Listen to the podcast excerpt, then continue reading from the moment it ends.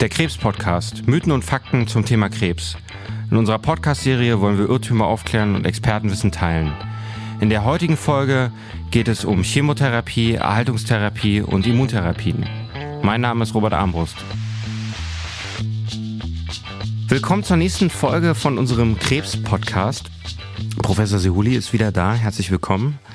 Ähm, wir haben heute ein schwieriges Thema, aber ein ganz, ganz wichtiges, nämlich wir wollen uns darüber unterhalten, was hat Chemotherapie für eine Bedeutung, was heißt das?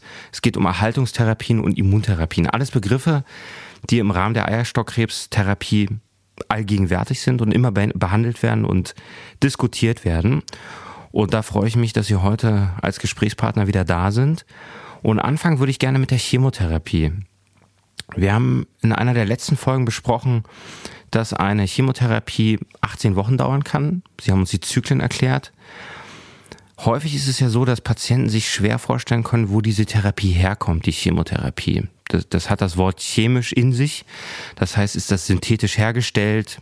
Sind das eigentlich pflanzliche Medikamente? Vielleicht können Sie noch mal ganz grob erklären, wo kommen diese Medikamente eigentlich her? Und wo kommt der Begriff Chemotherapie her? Das finde ich toll, weil diese Frage hat mir so keiner bisher gestellt. Aber ich denke, dass viel mit der Angst besser umgegangen werden kann, wenn man eben auch den Ursprung des Wortes hinterfragt und vielleicht auch ein neues Wort der Therapie schickt. Also erstmal geht es um eine Krebsbehandlung oder Krebszellenbehandlung.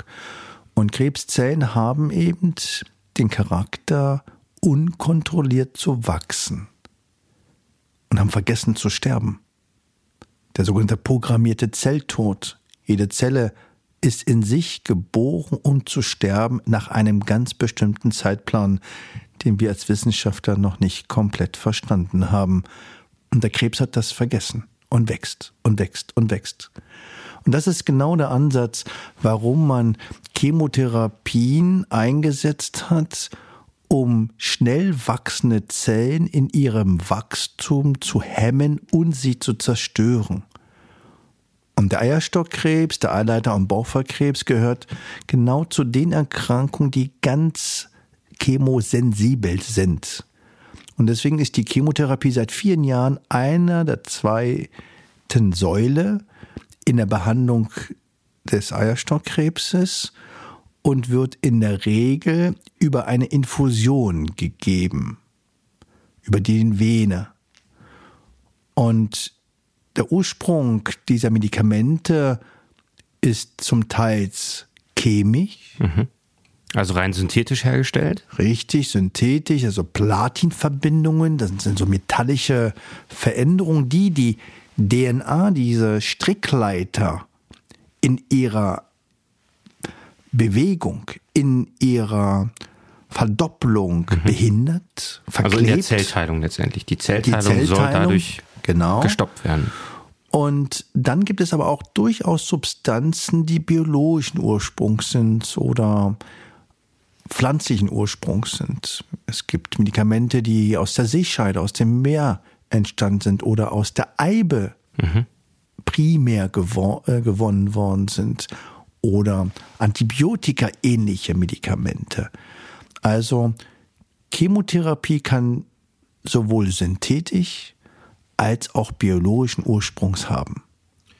Sie haben schon gesagt, das häufigste oder ein wichtiges Medikament ist das Platin, das Carboplatin. Das wäre ein rein synthetischer Stoff. Was wäre ein Beispiel für die Seescheide, die Sie angesprochen haben? Wie hieße zum Beispiel das Medikament? Da heißt das Medikament Trabectedin. Mhm dann dieses Eibenmedikament, mhm. was biologischen Ursprungs ist, aber jetzt auch synthetisch natürlich im Labor hergestellt wird. Wenn man tausende dieser Eiben bräuchte, ja. ist das Paclitaxel. Das ist das zweite Medikament in der Ersttherapie, richtig? Carboplatin und Paclitaxel? Genau, das ist so die Standardtherapie, die Kombination. Und dann gibt es zum Beispiel das Doxorubicin, was eben so ein Antibiotika-ähnliches mhm. äh, Ursprung hat. Okay, das heißt, die Chemotherapie soll den Zelltod sozusagen induzieren oder herbeiführen und die Zellteilung hemmen. Das bedeutet ja auch, dass auch gesunde Zellen davon betroffen sein können oder häufig ja auch sind, wo wir schon bei den Nebenwirkungen sind. Man liest immer viele Nebenwirkungen von Chemotherapien. Ist das denn so, dass jede Chemotherapie immer diese Nebenwirkungen hat, wie Haarausfall, wie schwere Übelkeit und Erbrechen? Wie ist die allgemeine Verträglichkeit heutzutage an Chemotherapien? Und bedeutet denn zum Beispiel, wenn bei mir die Haare nicht ausfallen, was sie bei bestimmten Medikamenten immer tun, dass die Chemotherapie nicht gewirkt hat? Das hat mir tatsächlich eine Patientin mal gefragt und sagte, Herr Professor, meine Therapie wirkt nicht. Ich meine, wieso, wie kommen Sie darauf? Hm. Weil ich habe weder die Chromatomographie noch die Blutwerte gesehen. Ja, meine Haare fallen aus. Und hm. ich habe dann geschaut in den Datenbanken nach einer Antwort und interessanterweise gab es ganz wenig dazu. Und wir haben das untersucht an über 3000 Frauen und es ist so, dass der Haarausfall kein Prognosefaktor ist und wir durchaus Medikamente haben, die sogar gar keinen Haarausfall machen mhm. oder die Frauen mir sagen, die Haare wachsen nicht mehr. Das hat was damit zu tun, ob die Zellen die Haarfollikel berühren mhm. und auch die Haar- oder die Zellteilung dort beeinflussen. Es gibt Medikamente, die machen das sehr leicht, mhm. so wie das Eibenmedikament. Und dann gibt es zum Beispiel Medikamente, die in ihrer Zubereitung so verändert worden sind, dass dort das Medikament kaum ankommt, wie das pigelierte, so nennt man das liposomale, in so einer Fetthülle eingehülltes ähm, Antibiotikum letztendlich, das pigelierte mhm. Doxorubicin. Doxorubicin. Mhm. Die Nebenwirkungen von Krebstherapien sind da. Was da erstmal schwierig ist zu schauen, ist die Nebenwirkung von der Operation, von der Chemotherapie, oder ist das die Erkrankung selbst? Mhm. Da gibt es immer eine Überlappung, da gibt es Rauschen, zum Beispiel diese körperliche Erschöpfung, die Müdigkeit, die Reizbarkeit, das Fatigue. Kann natürlich verschiedenste Ursachen haben, aber das ist ein, eine Nebenwirkung, die häufig angegeben werden von Frauen. Haarausfall hatten wir angesprochen, Übelkeit ja, wobei es sehr viele Fortschritte mhm. gibt, die Übelkeit zu verhindern. Da ist es ganz wichtig, dass die Patientin auch berichtet, wie sie sonst mit Übelkeit mhm. umgeht, ob sie Probleme beim Achterbahnfahren mhm. oder auf dem See äh, in einem Boot hat, ob sie Übelkeit in der Schwangerschaft mhm. damals hatte, aber da kann man sehr gut darauf reagieren und man gibt vor der Chemotherapie auch ein vorbeugendes Medikament dann kann es durchaus sein, dass für ein paar Tage Muskelschmerzen, Knochenschmerzen entstehen. Und es ist ganz wichtig, und das sagen mir auch die Frauen, dass sie, wenn sie darüber informiert waren, dann noch besser damit umgehen ja. können. Deswegen ist diese Aufklärung so die wichtig. Information. Das heißt, man kann festhalten, die Nebenwirkungen sind da einer Chemotherapie, beispielsweise wie Haarausfall, sind aber gut beherrschbar und kontrollierbar. Wie viele dieser Nebenwirkungen bleiben denn nach Abschluss der Chemotherapie? Haarausfall, wachsen die Haare wieder nach oder bleibt vielleicht so viel Chemotherapie trotzdem noch im Körper, dass diese Nebenwirkungen anhalten? Auch das ist eine ganz wichtige Frage, weil natürlich ist man in der Lage und bereit, alles dafür zu geben, aber am Ende des Tages geht es auch um die Lebensqualität. Mhm. Und äh, was wir wissen ist, dass die Taubheit, die durch das Eimedikament verursacht wird, bei etwa 15 bis 20 Prozent durchaus bleiben. Aber nicht so bleiben, dass man nicht seinen Alltagsaktivitäten nachgehen kann. Aber das ist ein Thema, was wichtig ist. Haarausfall geht weg. Ich kenne keine Frau, wo die Haare nicht wieder gewachsen mhm. sind. Mhm. Eine Frau kenne ich. es gibt nie eine, die es nicht gibt. Aber ja. in der Regel kommen die Haare wieder nach 60 Tagen ungefähr. Ja. Die körperliche Erschöpfung geht meistens weg, aber kann durchaus ein Thema sein. Und interessanterweise sagen mir die Frauen, dass sie glauben, dass das Medikament noch in ihnen ist, ein, zwei, drei Jahre danach. Aber ich kann Ihnen sagen, die Halbwertzeit, so nennt man das in der Pharmakologie, ist 24 Stunden. Mhm. Also nach 48 ja. Stunden ist eigentlich jedes Medikament wieder über die Blase, meistens über die Blase oder die Galle ausgeschieden. Mhm. mhm. Gut, soviel zur Chemotherapie. Wir hatten in den letzten Folgen besprochen, dass eigentlich ein ganz wichtiger Pfeiler schon seit einigen Jahren die sogenannte Haltungstherapie ist. Das bedeutet, dass im Anschluss an eine Chemotherapie man versuchen will, die Krebszellen trotzdem so lange wie möglich schlafen zu lassen oder die Erkrankung so lange wie möglich ruhen zu lassen. Jetzt haben wir ja seit einigen Jahren glücklicherweise eine ganze eine ganze Reihe neuer Entwicklungen auf diesem Gebiet. Können Sie einmal ganz kurz deutlich machen, was das Wort Erhaltungstherapie bedeutet und was im Rahmen der Ersttherapie die wichtigsten Medikamente gerade sind, die dort eingesetzt werden können? Und wie lange wird das überhaupt gegeben? Die Operation ist der Beginn meistens in der Behandlung in der Erstdiagnose, gefolgt von einer Chemotherapie mit diesen beiden Medikamenten, Paclitaxel und dem Platin, dem Carboplatin. Und das gibt man eben sechsmal alle drei Wochen. Mhm. Und dann gilt es, eine Haltungstherapie zu diskutieren. Eine Haltungstherapie bei den fortgeschrittenen Tumoren soll den Effekt der Chemotherapie und der Tumorstillstandes mhm. oder der Verkleinerung so lange wie möglich aufrechterhalten den guten Effekt mhm. erhalten. Okay. Das ist die Idee der Erhaltungstherapie. Und da gibt es letztendlich zwei Strategien.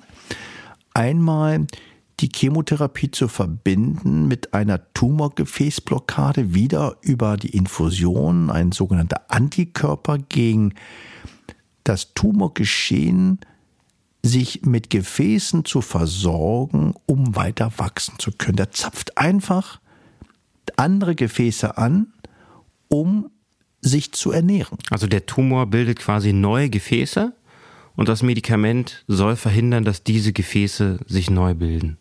Und das wird parallel zur Chemotherapie begonnen? Wird begonnen während der Chemotherapie mhm. und wird fortgesetzt nach Ende der Chemotherapie, mhm. in der Regel dann für weitere etwa eineinhalb Jahre.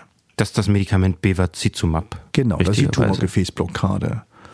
Und der andere Ansatz ist, mit einem Medikament zu arbeiten, der die Reparaturmechanismen der Krebszelle so blockiert, dass sie den Schaden, der in dem Tumor mhm. angerichtet worden ist, eben nicht zu reparieren. Mhm. Okay. Also das heißt, die Tumorzelle teilt sich, dabei entstehen Fehler und wir wollen ja die Tumorzelle bekämpfen und wollen im Idealfall, dass diese Fehler passieren und die Tumorzelle sich falsch sozusagen teilt. Genau, die, die Krebszelle versucht ja den Schaden der Chemotherapie in ihrem Raum mhm. wieder zu reparieren, mhm. damit sie weiter wachsen mhm. kann. Und dafür braucht sie eben Werkzeuge, um mhm. das zu reparieren. Und diese Werkzeuge können durch ein Medikament aus der sogenannten PARP-Gruppe, ist eine bestimmte Eiweißgruppe, die eben für die Reparatur zuständig ist, blockiert werden. Okay. Und ist das bei jeder Tumorzelle so oder gibt es da ein bestimmtes Risiko für? Wir haben auch schon über Genetik gesprochen, über bestimmte Genveränderungen. Hat das jede Zelle an sich oder wie trifft, wie wird die Entscheidung aktuell getroffen? Wir sind ja beim Eierstockkrebs und da gibt es sehr gute Hinweise, dass Frauen, die eine genetische Belastung haben, mhm. ganz besonders davon profitieren, aber mhm. auch die Frauen, die keine genetische Belastung, hier gemeint dieses BRCA-Gen, mhm. was vielleicht die eine oder andere Person aus dieser Angela Jolie-Diskussion kannte, mhm. die er ihm vererbt hatte. Die hat diese Genveränderung quasi. Ja, diese Veränderung mhm. und hat ja diese Brust- und diesen Eierstockkrebsrisiko gehabt und hat sich ja da operieren lassen und ist ja damit auch sehr medial ähm, aufmerksam geworden. Und dieses Medikament würde man dann nach der Chemotherapie geben. Und ganz Wie heißt das Medikament? Da gibt es eine Medikamentengruppe und zurzeit gibt es in Deutschland drei Medikamente, die mhm. für dieses Konzept zur Verfügung stehen. Die heißen alle BIP hinten, Niraparib, Olaparib und Rucaparib. Mhm. Und dann schaut man also, welche Patientin ist für was geeignet. Und das ist ganz wichtig. Also das ist einer der dritten oder das ist die dritte Säule in der Krebsbehandlung, die Erhaltungstherapie. Und welche jetzt passt, ob ja. sie auch sogar kombiniert werden, das muss in diesem Zentrum mit der Patientin diskutiert, diskutiert werden. Aber das als Therapiesäule ist sehr gut eigentlich schon untersucht und, und auch bewiesen. Ein anderes ganz äh, häufiges Thema, was man immer wieder liest, sind sogenannte Immuntherapien. Man liest ja ganz oft, dass das Immunsystem, das eigene Immunsystem ganz wesentlichen Anteil haben kann an der Entstehung von Krebs und auch in der Therapie. Ähm, wie ist da aktuell die Situation beim Eierstockkrebs? Es gibt ja ganz vielversprechende Hinweise von anderen Krebsarten, zum Beispiel vom Hautkrebs oder auch vom, vom Lungenkrebs. Wie weit sind wir da beim Eierstockkrebs? Also erstmal vielleicht auch wieder zum Wort zurück. Das Wort Immunsystem ist vielleicht 80 oder 90 Jahre alt und von weitem, bei weitem noch nicht verstanden.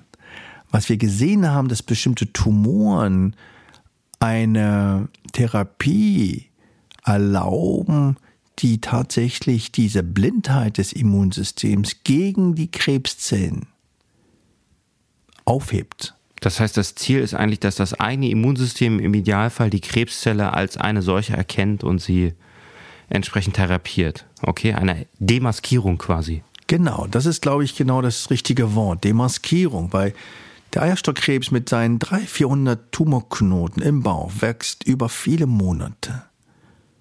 Und der Körper merkt es nicht.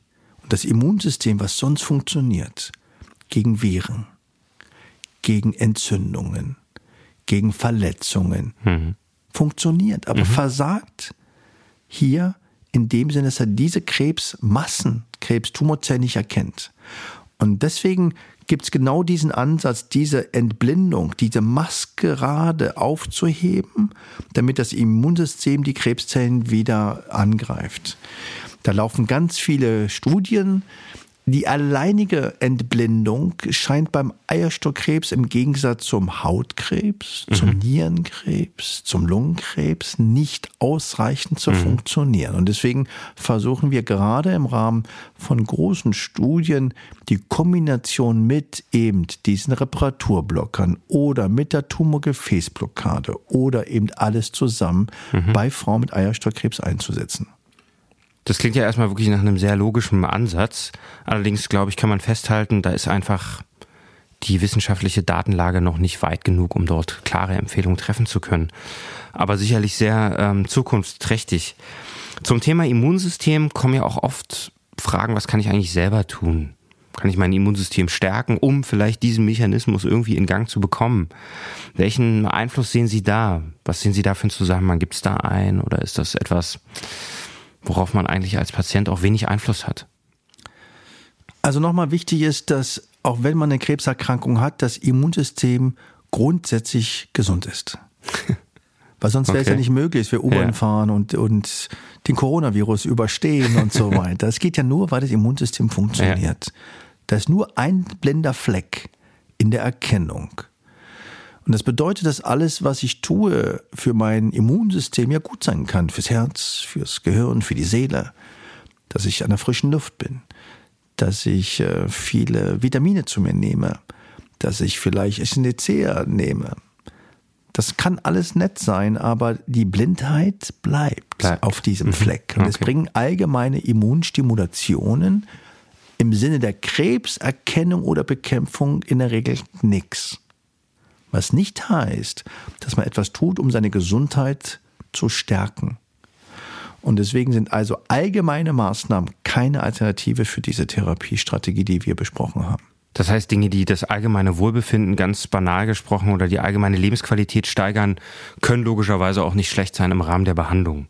Ich glaube, es gibt ein grundsätzliches Missverständnis, dass nicht alles immer gegen den Krebs sein muss, ja. sondern es gibt auch viele Dinge, die für die Gesundheit da für die, sind. Für die eigene Gesundheit. Dazu gehört das Gespräch mit meinen Partnern, da gehört auch mal vielleicht was Süßes zwischendurch und deswegen ist das nicht zu verteufeln und deswegen sehe ich das nicht als Widerspruch. Aber falsch ist zu glauben, dass ich mit einer allgemeinen Immunstimulation ja. auf eine Operation, eine Chemotherapie oder Heilungstherapie verzichten kann. Was tun Sie selbst für Ihr Immunsystem und für das allgemeine Wohlbefinden? Also ich esse in der Regel nur zu Hause und ich habe einen großartigen Schwiegervater, der jeden Tag für uns Persig kocht und mit Liebe das zubereitet, mit Knoblauch, mit Ingwer, mit Kurkuma.